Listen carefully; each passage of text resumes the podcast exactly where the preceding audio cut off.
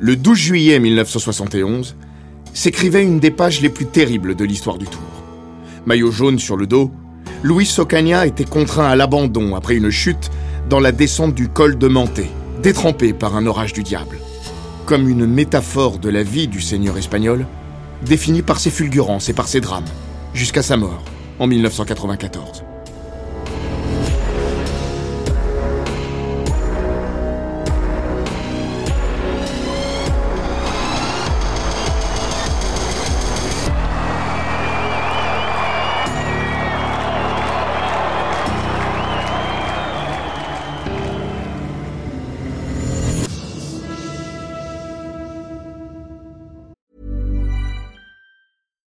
Ryan Reynolds. At Mint Mobile, we like to do the opposite of what Big Wireless does. They charge you a lot, we charge you a little. So naturally, when they announced they'd be raising their prices due to inflation, we decided to deflate our prices due to not hating you. That's right. We're cutting the price of Mint Unlimited from $30 a month to just $15 a month. Give it a try at mintmobile.com slash switch. $45 upfront for three months plus taxes and fees. Promo rate for new customers for limited time. Unlimited more than 40 gigabytes per month. Slows. Full terms at mintmobile.com. Bienvenue dans Les Grands Récits, le podcast d'Eurosport qui vous plonge dans la folle histoire du sport. Entre pages de légendes, souvenirs enfouis et histoires méconnues. Aujourd'hui, nous allons nous intéresser au destin tragique du cycliste Luis Ocaña. Sur cette route transformée en torrent de boue par un orage d'apocalypse, Luis Ocaña, maillot jaune, abandonnait tous ses espoirs contre ce rocher. Ces mots gravés sur une plaque rappelle depuis l'été 1991 le point d'impact d'un des épisodes les plus dramatiques de l'histoire du Tour de France. Vingt ans plus tôt, le 12 juillet 1971, Luis Ocaña y laissait son maillot et ses illusions. Durant ces deux décennies, les aficionados de Don Luis venaient déjà régulièrement se recueillir. Avant l'installation de la stèle, certains se trompaient de virage, d'autres priaient, comme s'ils saluaient la mémoire d'un mort. Ocaña n'a pas laissé sa vie sous l'orage de Manté. Mais tout cela n'était pas aussi excessif qu'il n'y paraît. L'abandon d'un tour que l'on mène et que l'on s'apprête à gagner s'apparente à une petite mort. Pas pour l'homme, mais pour le champion. Le Tour de France est un théâtre de lieux, au moins autant que de personnages. Parfois les uns et les autres deviennent indissociables.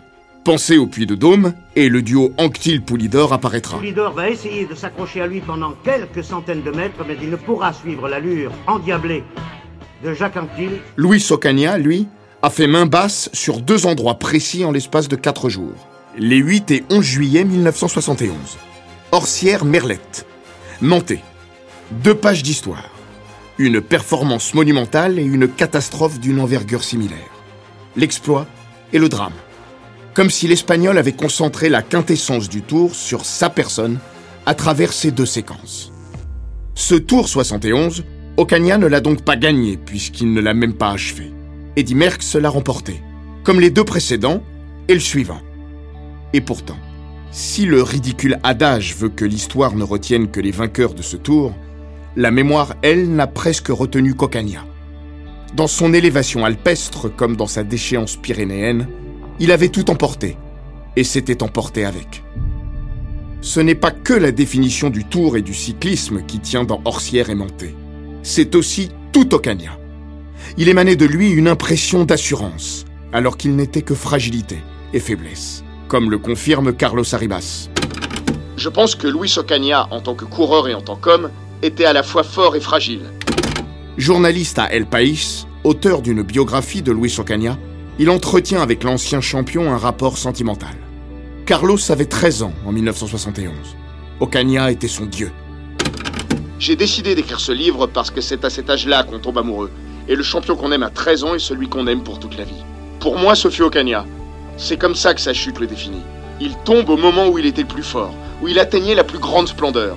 C'est une métaphore de la vie entière de Luis Ocaña. Les dualités de Luis Ocaña. Dur comme la pierre, fragile comme le cristal, impétueux et incertain, aventureux et torturé, espagnol et presque français. Il a toujours été tiraillé entre deux pôles opposés. Né en 1945, il grandit dans le Val d'Aran, à la frontière franco-espagnole, au pied du col du Portillon, jusqu'à ce que sa famille émigre en France en 1957 pour fuir la dictature franquiste. La semilla de nuestro patriotismo regada con la sangre de tantas mártires hará fecunda la cosecha, de la cual las mejores espigas las hemos de depositar en el altar augusto de la patria. Louis ne sera jamais vraiment chez lui, nulle part. Il s'est toujours senti étranger, en France et en Espagne. En France, il voyait qu'on le traitait comme un espagnol, qu'on riait de son accent et de sa façon de parler. Et quand il venait en Espagne avec ses airs modernes, on lui disait Voilà le français Juge Carlos Arribas. Sa vie, désormais, ce sera le Gers, puis les Landes, où il se lance pour de bon dans le cyclisme à 15 ans, à Mont-de-Marsan. Là, un homme va changer sa vie. Il s'appelle Pierre Sescouti et préside le club montois. Dénicheur hors pair de talent, il perçoit tout de suite le potentiel du jeune Louis. Arribas en est le témoin. C'est celui qui l'a guidé. Ocaña était tellement au-dessus du lot que Sescouti l'a remarqué et s'est dit Celui-là, c'est un joyau, quelqu'un d'unique. Je dois le polir pour qu'il ne se casse pas. Il lui a donné Anctil en exemple parce que Pierre était amoureux d'Anctil. Tu dois être comme lui, un coureur de grande classe. Pas un besogneux, mais un champion. Mais Sescouti, qui a aidé de nombreux républicains espagnols à fuir le régime de Franco, sentiche autant du jeune homme que du coureur. Son histoire le touche. De son côté, Luis voit en Sescouti un mentor, et même un peu plus, selon Carlos Arribas. Pierre Sescouti a été un second père pour Ocaña. C'est la personne qui connaissait le mieux Luis. La relation d'Ocaña avec son père était très compliquée, il était très exigeant, très dur. Il lui en demandait beaucoup et il ne pensait pas qu'être cycliste était suffisamment important pour y consacrer sa vie. Entre les deux se tisse un lien indéfectible, entre affection et orage. Ils sont restés proches jusqu'au bout, même si Ocaña se caractérisait par sa superbe et son orgueil immense. On peut dire qu'il était entêté. Ça l'a souvent amené à se confronter à Sescouti, qui était plus cartésien. Ocaña ne cherchait pas le compromis. Les choses étaient comme il l'avait décidé, ou elles n'étaient pas.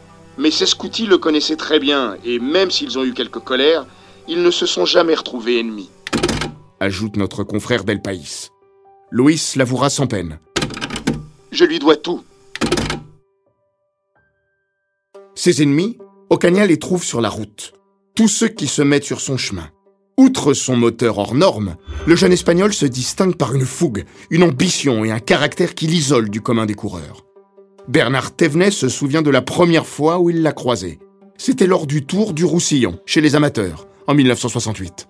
Avant la troisième et dernière étape, Ocaña devance Thévenet de 5 secondes. Le peloton arrive groupé lors du dernier acte. L'Espagnol croit avoir course gagnée, mais en prenant les 5 secondes de bonification de la deuxième place, Thévenet le rejoint. Louis n'avait pas fait attention au bonif.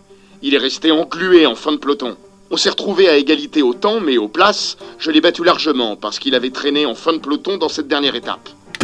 Se souvient le Bourguignon. Lorsqu'il arrive sur le podium, Ocaña veut monter sur la première marche, quand on lui annonce que la victoire lui échappe. Je me souviendrai toujours du regard qu'il m'a lancé. Nous nous sommes revus en fin de saison au Grand Prix des Nations. Il est venu vers moi, m'a regardé durement et m'a dit Tu te rappelles de moi? Rigole Thévenet. Déjà, la haine de la défaite et de celui qui l'y contraint. Voilà pourquoi il a voué une telle détestation à Eddy Merckx, né huit jours après lui. Louis Ocaña passe professionnel en 1969, l'année du premier sacre du Belge sur le Tour. Merckx gagne tout, partout, tout le temps, sur tous les terrains. Le cannibale règne en tyran sur le peloton. Voici les derniers 200 mètres, 180 mètres, 160 mètres, 150 mètres. Voici toutes les acclamations de la foule de Méringue. Tout le Béarn est ici, toute la Chalosse, tout le Pays Basque, tout le monde. Bravo Merckx, bravo Merckx. L'invincible belge devient une figure honnie pour Ocaña, qui, contrairement à beaucoup, refuse de se résigner. Après avoir remporté la Vuelta en 1970, sa première très grande victoire, l'Espagnol n'a plus qu'une idée en tête. Botter les fesses de Merckx sur la plus grande des scènes. Le Tour de France. Chez lui, ça vire à l'obsession. Plus encore que la victoire finale à Paris, c'est le fait de déboulonner Merckx qui irrigue sa détermination. Il m'a dit un jour, euh, Marc, je ne parlais jamais à Merckx. Parce que commencer à parler à Merckx, c'était commencer à être battu. En 2003, son ancien coéquipier, Christian Palcadance, expliquait dans l'Humanité Je ne parlerai pas de haine, car Ocaña devait reconnaître au fond de lui-même que Merckx était un très grand. Plusieurs fois, je lui ai dit Si tu aimes le vélo, tu dois être toi-même Merckxiste, tellement Eddy est un grand champion. Il me répondait Tu m'emmerdes, je veux plus entendre ça. Simplement, Louis ne supportait pas la mainmise de Merckx. Il poussait le bouchon jusqu'à le provoquer. Avant le début des courses, il allait le voir et lui disait Je vais t'avoir, tu n'es pas le plus fort. Il l'appelait le grand con. Carlos Arribas ajoute Ocaña pensait que Merckx était arrogant, prétentieux et qu'il regardait de haut tous ses rivaux. Il disait que Gimondi était un lèche-bot qui se satisfaisait de la deuxième place et c'est pour ça que Merckx l'acceptait. Mais lui était le seul à lutter contre le monarque absolu. Il ne pouvait pas avoir de sympathie pour l'homme qu'il voulait tuer sportivement. Ils ne se parlaient pas. Je ne sais pas s'il y avait une haine viscérale, mais s'ils ne s'entendaient pas. L'anecdote la plus célèbre, c'est celle du chien d'Ocaña, qu'il avait baptisé Merckx, pour pouvoir lui dire Merckx, au pied À peine croyable, et pourtant vrai. Mais peut-être fallait-il atteindre cette forme de point de non-retour pour s'attaquer au champion le plus dominateur que le cyclisme ait pu engendrer. C'est cet esprit-là qui anime Ocaña sur le Tour 1971, et plus particulièrement le jeudi 8 juillet, lorsqu'il se lance sur la route d'Orsières-Merlette dans une cavalcade qui marquera durablement l'histoire de son sport. 48 heures plus tôt, Ocaña a déjà placé une première banderille au Puy-de-Dôme, où il s'est imposé en solitaire pour revenir à 37 secondes de Merckx au général. Mais lors de la 11e étape, ce n'est pas en secondes que vont se chiffrer les dégâts. Dès la côte de Lafray, peu après le départ, quatre hommes sont sortis. Un coup royal. Ocaña, Van Nimp, Agostinho et Zotemelk, qui a ravi la veille le maillot jaune à Merckx et devance Ocaña d'une seconde au général. À 60 km de l'arrivée, au pied du col du Noyer, l'Espagnol décide de partir. Seul. Une inconscience au vu du terrain. Au sommet, il repousse ses trois anciens compagnons à près de 4 minutes. Le groupe Merckx est pointé à 5 secondes 25, à 45 km de l'arrivée. Tout ce petit monde se regroupe. Tous derrière, en chasse, et Ocaña, seul devant. Tous derrière, mais un seul roule. Merckx, le cannibale livré à lui-même, ne reçoit guère de soutien. Bernard Thévenet, à vous J'ai pris deux trois relais, mais ça roulait fort. J'étais un peu juste, et comme il y avait la montée d'Orsière à la fin, je voulais en garder un peu pour ne pas me faire larguer. À 24 ans, c'est le premier tour qu'il vit réellement à l'avant. Il l'achèvera au pied du podium. Ce 8 juillet, il ne lui a manqué que 50 mètres pour basculer avec le quatuor de tête en haut de la fraie. Témoin privilégié d'une passe d'armes hallucinante, Nanar passe le reste de la journée avec Merckx. On roulait à bloc derrière Ocaña. À l'époque, il n'y avait pas d'oreillette, il y avait l'ardoisier, et chaque fois qu'il revenait, il y avait une minute de plus. Je me disais, mais c'est pas possible, c'est incroyable. Merckx roulait fort et Ocaña nous prenait du terrain. Je pense qu'Eddie était surpris. Tout le monde se demandait comment c'était possible qu'on puisse perdre autant de temps en faisant autant d'efforts. C'était irréel. Devant, Luis Ocaña ne calcule rien, ne se préserve pas. Son carpe diem, c'est chaque coup de pédale, à 200%, comme l'explique Thévenet. Il a pris un énorme risque. Maurice Demeur, son directeur sportif, qui est devenu le mien quatre ans plus tard, m'a raconté que pendant l'étape, il disait à Louis de se calmer. Va plus doucement, tu as six minutes d'avance, il faut que tu tiennes. Et Louis lui répondait Ça fait rien, je continue à fond, ça ferait une minute de plus. C'était ça, Ocaña. Marche ou crève. Tout ou rien. Dans son livre d'entretien avec Mathieu Courreau, Parlons vélo, paru en 2014, Marc Madio, dont Ocaña était l'idole, le résumait ainsi. En course, il disait souvent Bordel de bordel, aujourd'hui je gagne ou je crève. Mais lui, il le pensait. Chez lui, l'acte était en adéquation avec la parole. Après avoir compté jusqu'à 10 minutes d'avance, l'Espagnol triomphe à Orsières avec près de 6 minutes de marge sur Van Nimp et 8 secondes et 42 centièmes sur Merckx, flanqué de Thévenet et d'une poignée de survivants. En jaune, maintenant c'est indubitable, car les deux grands battus, il y a bien deux grands battus de la journée, ce sont Zotmelk et Eddy Merckx. Les écarts sont tels que 68 coureurs sont hors délai. Le seuil est relevé pour en sauver une partie. Aujourd'hui, Ocaña nous a matés comme El Cordobés mate les taureaux. Crash Merckx à bout de souffle, mais beau joueur. C'est un exploit digne de celui de Merckx à Mouranx deux ans plus tôt. Même si, à chaud, la portée de ce tour de force n'a pas encore pris sa pleine envergure, comme l'avoue Bernard Thévenet. Sur le coup, on n'a pas conscience de ça, de la postérité. On s'en rend pas compte, on pédale. On sait qu'il a fait un drôle de truc, mais quand on voit que 30, 40, 50 ans après, personne n'a refait ce truc-là, là, on mesure à quel point c'était extraordinaire. Ça s'estompera peut-être au fil des générations, quand les témoins ne seront plus là. Mais dans l'histoire du Tour, Orsières-Merlette restera un moment historique. On ne verra plus un truc comme ça. Carlos Arribas est du même avis. Je crois qu'il y a peu d'exploits plus importants dans l'histoire du Tour. Un coureur seul qui s'échappe à 60 km de l'arrivée et détruit le peloton, ça a dû arriver 4 ou 5 fois. Et c'est de plus en plus compliqué parce que la course est contrôlée. Il y a plus de densité. À l'époque, les champions faisaient ça avec leur tripes, leur rage. Le Tour est en état de choc. Personne n'imaginait qu'un coureur puisse assommer Merckx de la sorte. L'Espagne, elle, s'est trouvée une idole, comme le rappelle Carlos Arribas. Il faut se rendre compte que l'Espagne, avec le franquisme, était alors un pays fermé. On n'avait quasiment aucune relation culturelle avec qui que ce soit. Tout ce qui nous parvenait de l'Europe, c'était Merckx, le dominateur. La modernité, le cycliste qui avait décroché la Lune. En 1969, l'homme a mis le pied sur la Lune et Merckx a gagné le tour avec sa victoire à Mourenx. Et voilà ce Luis Ocaña qui débarque et le massacre. Un garçon pauvre de Cuenca qui avait dû émigrer avec sa famille pour raisons politiques. Toute l'Espagne hallucinait. Surtout que le football espagnol n'allait pas bien ces années-là. Pour tout le monde ou presque, le tour est terminé. Joop Zoetemelk, dauphin de Luis Ocaña au général, pointe à 8 secondes 43. Merckx est relégué à 9 secondes 46. Bernard Thévenet le résumera ainsi. Si Luis ne faisait pas d'erreur, ça paraissait plié.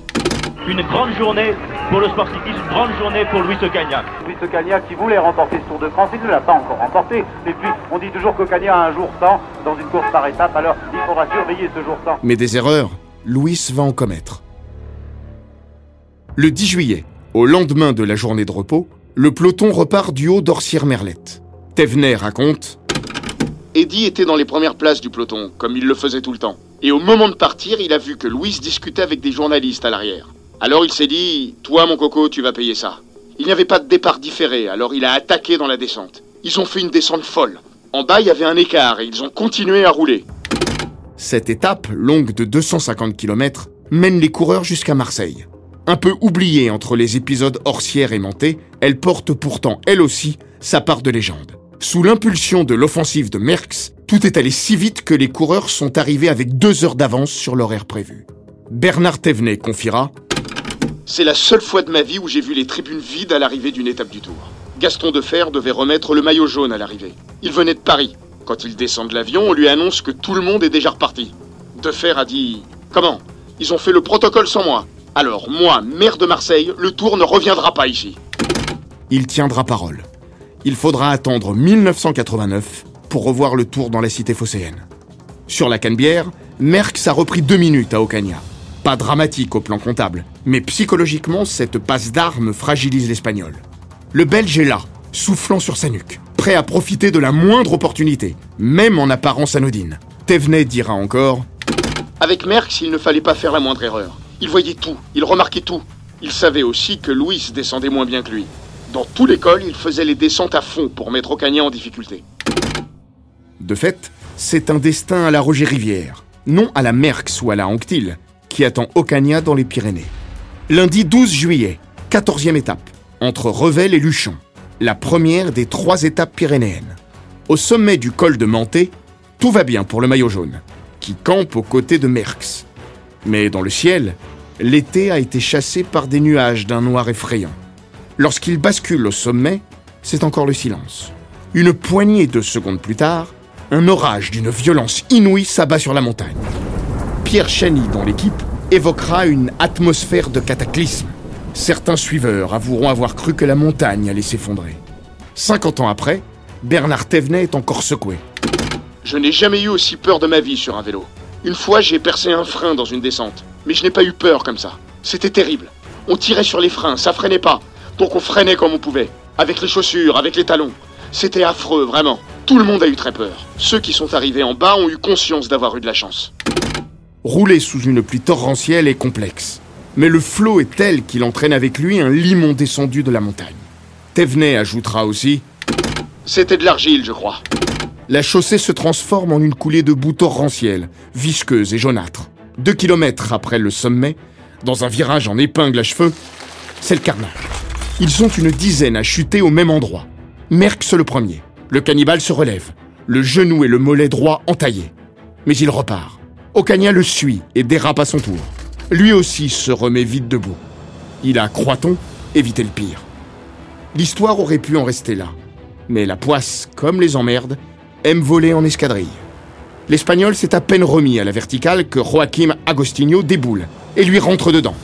Revoilà Ocaña au sol. Sonné mais entier, il se redresse, encore, quand Joop Zotemelk, emporté par sa vitesse et dans l'incapacité de s'arrêter, le percute de plein fouet. Sous le choc, le maillot jaune a volé. Cette fois, c'est fini. Ocaña gît au sol, hurlant de douleur. Bernard Thévenet arrive dans la foulée. Je ne suis pas tombé dans ce virage parce qu'un mécano de pique qui était là a réussi à m'empoigner pour me freiner. Sinon, moi aussi, je leur tombais dessus comme Zotemelk et Agostinho. Merckx était déjà reparti. J'ai vu Louis par terre. Mon idée, c'était de descendre prudemment. J'avais tellement peur. Je pensais que quand Louis me rattraperait, qu'on unirait nos efforts pour essayer de revenir sur Eddie. Mais Louis n'est jamais revenu.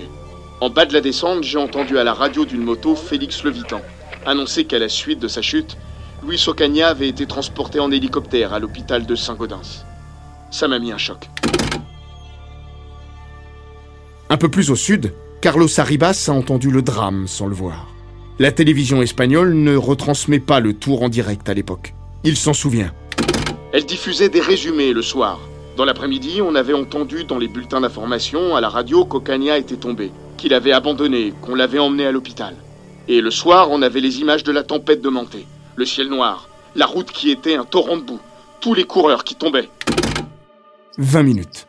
C'est tout ce qu'il aura fallu pour renverser le maillot jaune. Le tour qui, cette année, je crois qu'on peut le dire, aura deux vainqueurs, celui qui arrivera le premier au terme de l'épreuve, et puis le malheureux Luis Ocaña, cet Ocaña, espagnol courageux, frappé sur la route alors qu'il était mon leader. L'orage, bref mais ultra violent, a frappé au pire moment.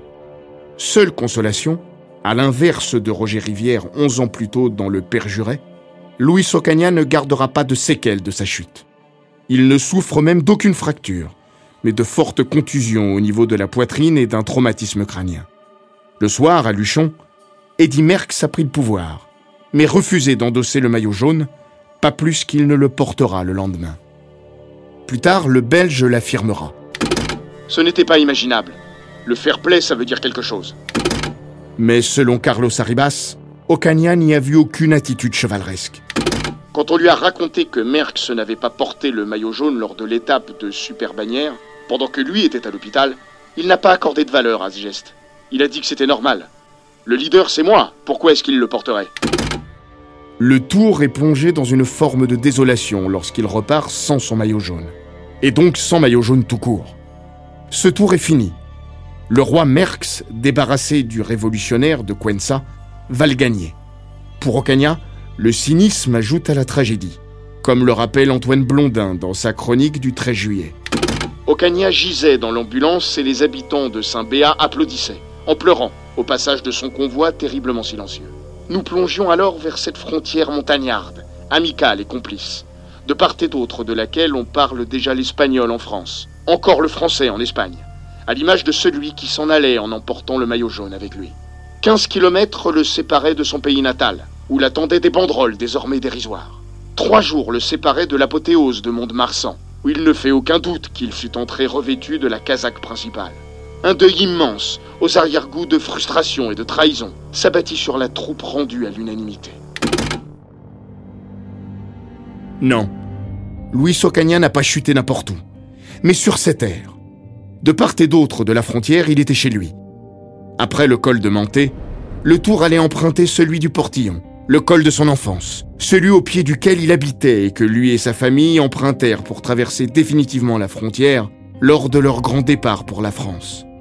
C'est d'ailleurs une des causes de son naufrage. Bernard Thévenet en est convaincu. Avec le maillot jaune et l'avance qu'il avait, peut-être aurait-il dû être plus prudent, ne pas suivre à tout prix Merckx.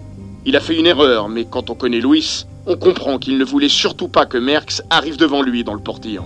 C'était pas pensable. C'est cet orgueil qui lui a permis de faire des exploits comme à Orsières-Merlette, mais qu'il a perdu ce jour-là. On a tous des qualités et des défauts. On vit et on meurt avec. Louis Ocaña finira par remporter le Tour de France, mais jamais il n'aura sa revanche. Deux ans plus tard, il termine le Tour 1973 en jaune, à Paris, pour devenir le deuxième coureur espagnol à inscrire son nom au palmarès après Federico Bahamontes. Mais Merckx, qui avait enchanté Vuelta et Giro au printemps, a choisi de faire l'impasse en juillet. La mémoire est injuste.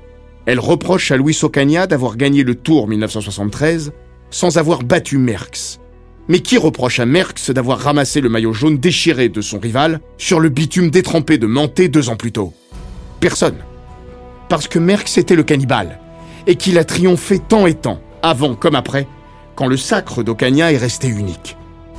Ce oui mais ne change rien au destin de Merckx quand il leste celui de Don Luis d'un goût d'inachevé. Même si le legs du seigneur espagnol dépasse de très loin ses histoires de palmarès pour Carlos Arribas. C'est un mythe, une exception, une anomalie. Ocaña était un génie comme Picasso ou Goya. Même sans avoir gagné le tour, il serait un des plus grands. Ocaña fut toutefois le premier à l'admettre. Ce tour 1973 a beau être celui de sa plus grande consécration sportive, il gardera toujours un goût d'inachevé. Carlos Arribas confirmera. Il lui a laissé un sentiment de frustration.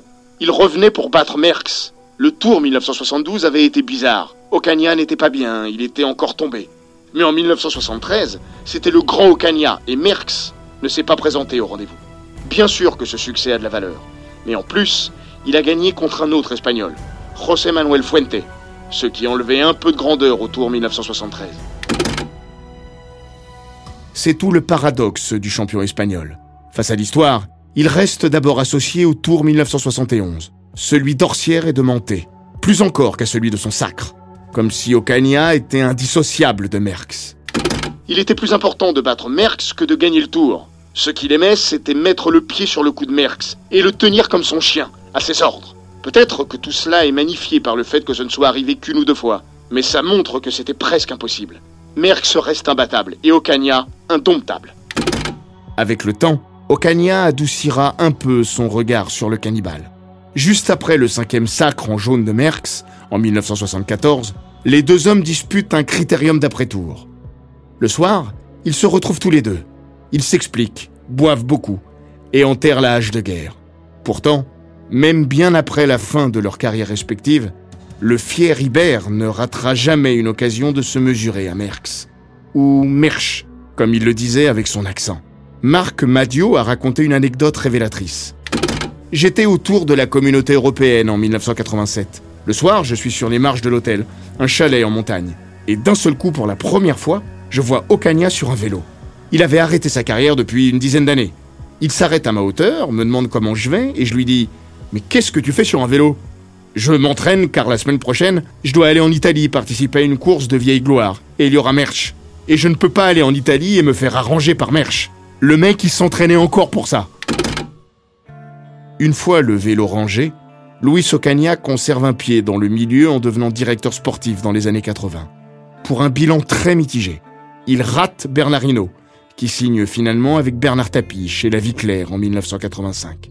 Dans sa voiture, il a conservé ce côté fiévreux qui le caractérisait sur le vélo. Mais il aurait voulu des Ocaña dans son équipe. Et il n'en avait pas puisqu'il n'y avait qu'un seul Ocaña. Arribas l'analysera ainsi. Comme il était facile pour lui de gagner et de dominer le peloton, il exigeait la même chose de ses coureurs, qui en retour lui disaient Tu peux pas nous demander de courir comme tu le faisais. Dans un entretien accordé à Libération au début des années 90, il confiait souffrir de ne pas avoir retrouvé dans sa vie d'homme les sensations inégalables de celles du champion. La difficile vie d'après pour le coureur. Classique. Mais chez lui, le mal était plus ancré. Comme si le monde extérieur tout entier était un Merx. Il était toujours en conflit avec tout le monde. Il disait que rien ne lui souriait. Mais je pense qu'il ne comprenait pas bien comment le monde fonctionnait. Son enfance, ou plutôt son absence d'enfance, pauvre à Cuenca, encore plus pauvre dans le Val d'Aran, ne lui a pas permis de grandir en aimant la vie, mais en détestant tout le monde et en cherchant sa place. C'était son grand problème. Il n'a jamais trouvé une forme de paix. Fruit de sa propre histoire, Louis Ocaña ne s'en est jamais émancipé. Jusque dans ses rapports familiaux, tout n'était que conflit. Il ne s'est jamais vraiment bien entendu, même avec sa femme. Il avait aussi des problèmes avec son fils, Jean-Louis, parce qu'il était un père exigeant et dur, et son fils avait besoin de liberté. Jean-Louis racontait qu'il avait les cheveux longs, ce qui ne plaisait pas à son père, qui lui disait qu'il était sale. Un jour, Jean-Louis dormait sur le canapé et son père lui a coupé les cheveux. Louis Ocaña était très autoritaire. C'est ce qu'il avait appris de son père, était dur et lui donnait des corrections. Son engagement politique auprès de Jean-Marie Le Pen qu'il va soutenir activement lors de la présidentielle de 1988, choque certains de ses proches. Mais là encore, peut-être fallait-il y voir une façon de régler ses comptes avec son pays d'accueil, son pays natal, sa propre histoire, et son père, républicain et antifranquiste. Bref, avec la terre entière. Tout ça entre mille paradoxes. C'est ce que pense son biographe. Son père était républicain et antifranquiste, et en tant qu'immigré, il soutenait quelqu'un qui voulait les chasser. Je pense qu'il recherchait avec Le Pen l'ordre qu'il n'a jamais eu dans sa vie. Politiquement, il a toujours été de droite. La loi et l'ordre. Louis n'a jamais été franquiste. Il ne lui a jamais tendu la main. Mais dans le fond, il avait des sentiments autoritaires. En réalité, à part sur un vélo, Luis Ocaña a-t-il jamais été pleinement heureux? Carlos Arribas résumera les choses ainsi. Toute sa vie a été un désastre. La dernière descente, en tout cas, va s'apparenter à une longue glissade. L'ancien champion s'était pourtant lancé avec un certain succès dans l'exploitation viticole. La grande fierté de Luis. Son truc, c'est l'Armagnac. Il consacre son temps, son énergie et son argent à la modernisation de son exploitation. Jusqu'à ce qu'en 1983, par un écho un peu salopard du destin, un orage de grêle ne ruine tout son domaine. Carlos Arribas dira Et comme il était un peu radin, il n'avait pas payé l'assurance, et il s'est retrouvé ruiné. Frappé plus d'une fois par un destin funeste, Ocaña traverse sa vie coup dur après coup dur. Deux graves accidents de voiture le laissent amocher et diminuer. Puis, au cours d'une des nombreuses transfusions sanguines qu'il doit subir, il contracte une hépatite C qui le vide de ses forces.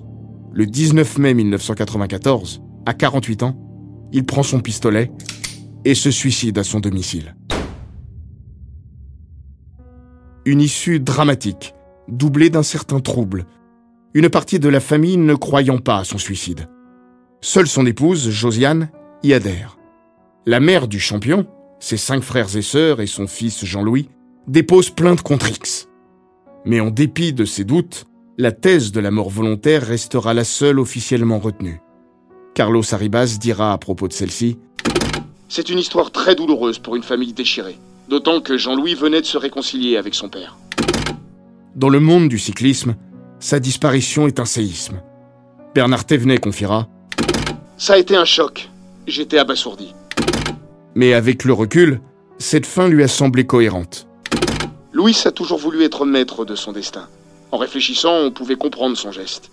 Il a dû se dire La maladie ne m'abattra pas. Il a choisi son départ. Ça ressemblait au personnage finalement. Enfin, selon Christian Palka, c'était un écorché vif. Toute sa vie a été tragique. Il a mis fin à ses jours parce qu'il ne se sentait plus en accord avec son environnement. Pour moi, c'est une preuve de courage. C'est un geste dans la lignée de sa vie. Brut de brut. Je gagne ou je crève jusqu'au bout.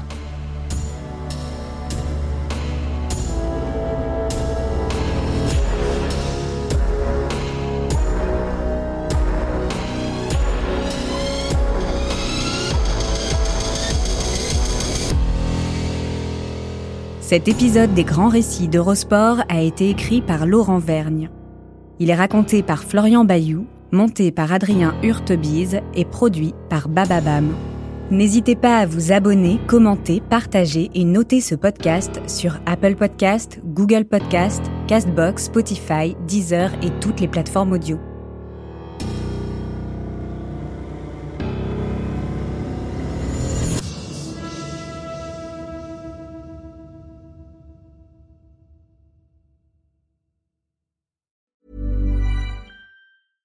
When it comes to your finances, you think you've done it all. You've saved, you've researched, and you've invested all that you can.